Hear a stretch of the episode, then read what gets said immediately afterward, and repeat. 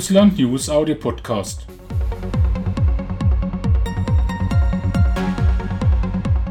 Heute mit Julia Dudnik und Thomas Fassbender zum Ukraine-Konflikt.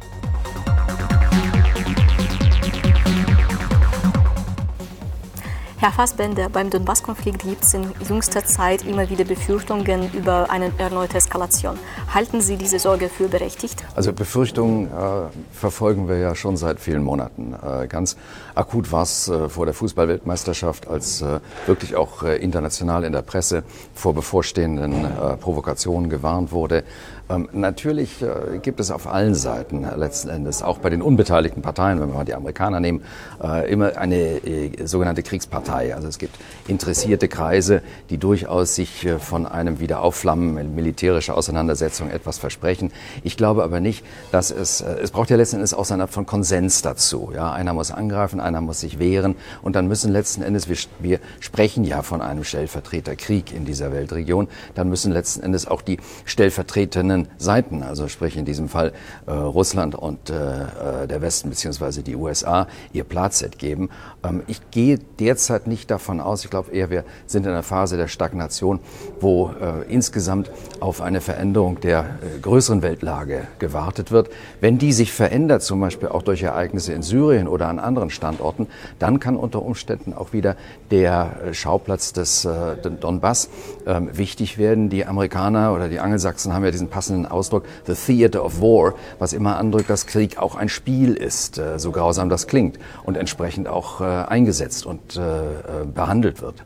Der Anlass zur Eskalation diesmal ist die Ermordung des Rebellenführers Sacharchenko und es gibt Sorgen, dass es auch von der Politik in Kiew angeführt wurde. Äh, besteht überhaupt ein Interesse an einer friedlichen Beteiligung des Konflikts äh, seitens Ukraine, nach Ihrer Meinung? Ja, sicherlich gibt es auch für die Ukraine großes Interesse, den Konflikt friedlich beizulegen. Die Frage ist immer, um welchen Preis.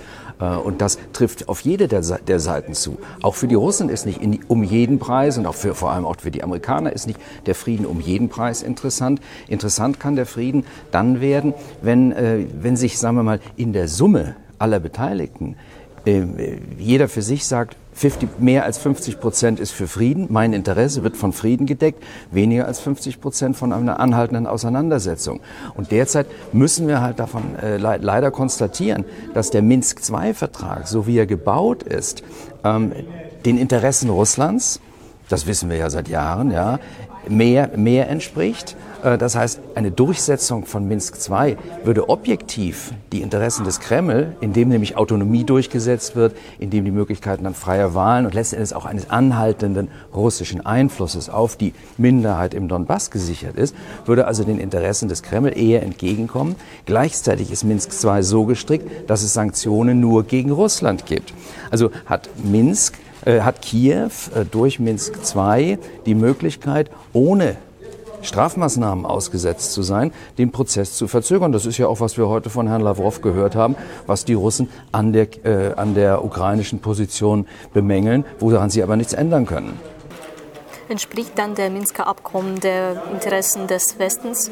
Durchaus, weil auch im, auch im Westen äh, gibt, es, äh, gibt es Grund, an, einem, an diesem Konflikt festzuhalten. Denn wenn heute ein Frieden nach Minsk-II-Vorgabe käme, dann hätte letzten Endes Russland den größten Teil seiner Interessen durchgesetzt. Ähm, denn schließlich wird auch die Krim, äh, das, da müssen wir ganz klar sein, egal wie die völkerrechtliche Bewertung der Sache ist, die Krim wird nicht mehr zurückkommen. Ja? Ähm, wenn also Frieden im Donbass einkehrt, hätte, hätte Russland einen Kriegsschauplatz weniger. Ähm, es hätte zum größten Teil nämlich seine Interessen für die Autonomie der russischsprachigen Bevölkerung dort durchgesetzt. Und der Westen hätte nicht die Chance, mit Hilfe der Ukraine, dieses anhaltenden Konfliktes, Russland eben festzunageln. Ja, der Konflikt bedeutet für Russland, das Fortdauern dieses Konfliktes bedeutet für Russland, dass es geopolitisch an einer Stelle mehr festgenagelt ist. Sie glauben also nicht an eine schnelle Lösung des Konflikts, stimmt's? Nein, definitiv nicht. So wie, sie, so wie sie gestrickt ist derzeit, dass auf der ukrainischen Seite gesagt wird, ähm, wir wollen mindestens Minsk II durchsetzen plus die äh, Rückgabe der Krim sichern. Das wird nicht möglich sein. Ähm, aus russischer Sicht, äh, Russland kann auch nicht davon ausgehen, dass man im Westen sagt, ja, wir wollen jetzt unbedingt diesen Frieden voranschieben. Es gibt zu viele gegenläufige Interessen, aber es gibt jetzt auch nicht kein massives Interesse auf einer Seite an einer militärischen Auseinandersetzung. Das wahrscheinlichste Szenario ist das Anhalten des gefrorenen Konfliktes. Zum Thema Krim noch. In der deutschen Politik heißt es oft, den russischen Status der Krim anerkennen würde bedeuten, das Vorgehen Russlands 2014, also das als Annexion äh, betrachtet wurde, zu legitimieren. Was ist Ihre Meinung dazu? Ich glaube nicht, dass Deutschland die äh, völkerrechtliche Zugehörigkeit der Krim äh, zu Russland anerkennen kann, ähm, weil wir im Rahmen unserer rechtsstaatlichen Grundsätze an das geltende Völkerrecht so gebunden sind. Natürlich gibt es auch Völkerrechtler, die die eine Meinung vertreten, nach der eben äh, die, das Selbstbestimmungsrecht der Völker Vorrang hat vor der Unverletzbarkeit der Grenzen. Dann gibt es die gegenteilige Ansicht, die eben sagt, das Selbstbestimmungsrecht der Völker im Fall der Ukraine ist niemals rechtsgültig festgestellt worden, weil das entsprechende äh, Referendum nicht den äh, Anforderungen genügt. Ähm, nehmen wir mal äh, insgesamt an, dass die westliche, dass die auch die deutsche offizielle Position die äh, Zugehörigkeit der Krim zu Russland nicht anerkennt, dann wird sie auch nicht davon abgehen. Was das, äh, was das Realziel sein kann, ist, dass die Krim ähnlich behandelt wird wie, das, äh, wie die drei baltischen Staaten, die gesamte Nachkriegszeit der Sowjetunion hindurch. Man hat bis 1989, man hat niemals seitens des Westens die Zugehörigkeit von Estland, äh, Lettland und Litauen zur UdSSR anerkannt. Das hat aber niemand davon abgehalten, dorthin zu fahren, dass dort Schiffe angelandet sind. Also äh, ich will sagen, die Sanktionen äh, gegen die Krim, die ja mit der äh, Annexion der Krim aus westlicher Sicht begründet sind, die wurden in der Form niemals im Baltikum angewandt. Man, wenn man müsste also einen Weg zurückfinden, dass man sagt, nein, nein, die Krim gehört nicht zu, zu Russland, aber damit ist das Thema ad acta gelegt, denn auch in den gesamten Kontakten von 1970 bis zum äh, bis 1990 bis zum Schluss hat letzten Endes äh, diese Zugehörigkeit des Baltikums niemals in, an vorderster Stelle gestanden. Herr Lavrov hat in seiner Rede auch das Problem von Schengen-Wiesen angesprochen. Äh, halten Sie seine Worte für berechtigt, dass also äh, Deutschland und andere europäische Staaten äh, nicht im Rahmen vom Humanitärstaat sozusagen halten in dieser Frage? Also ich will mal die Frage humanitär, weil da ist man immer so moralisch, das ist ein bisschen ein, ein rechtsfreier Raum, auch die Moral auf eine gewisse Weise, nicht ins Zentrum stellen. Aus Sicht der Vernunft und auch der äh, ja, assoziativen Logik wäre es absolut erforderlich, dass man äh, russische Staatsbürger visafrei nach äh, Westeuropa einreisen lässt. Wir machen das mit den Ukrainern, wir machen das mit den Georgiern. Es gibt keinerlei Grund, die russischen Staatsbürger äh, hier aufgrund, nur aufgrund einer anderen politisch-ideologischen Sichtweise ihrer gegen, Regierung gegenüber ähm, gewissermaßen zu bestrafen. Ja? Es wäre höchste Zeit, dass man das tut. Wir haben gesehen, wie äh, großzügig Russland äh, im Rahmen der Fußballweltmeisterschaft mit äh, äh also West, äh, europäischen Reisenden umgegangen ist.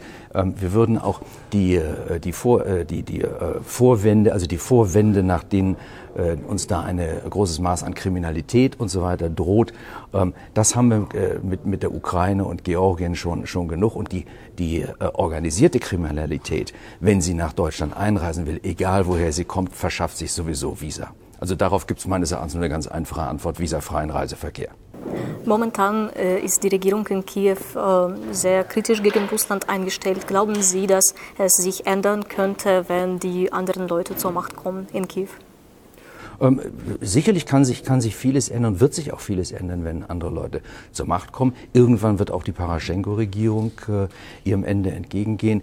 Ähm, meines Erachtens ist das auch ein, ein, zentrales Element des russischen Kalküls, weshalb man in Russland gelernt hat, mit dem eingefrorenen Konflikt zu leben, weil im Laufe der Zeit äh, sich sicherlich schon diese etwas unnatürlich, sagen wir mal, ideologisch pro-westliche, aber in der Realität immer noch dazwischenstehende Lage der Ukraine, ähm, das muss sich irgendwann auch mal wieder in, in Richtung einer größeren äh, Normalität bewegen.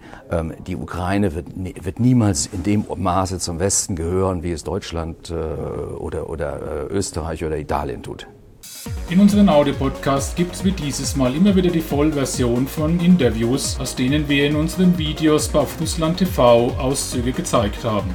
Folgt uns in den sozialen Netzwerken und verpasst keinen Podcast.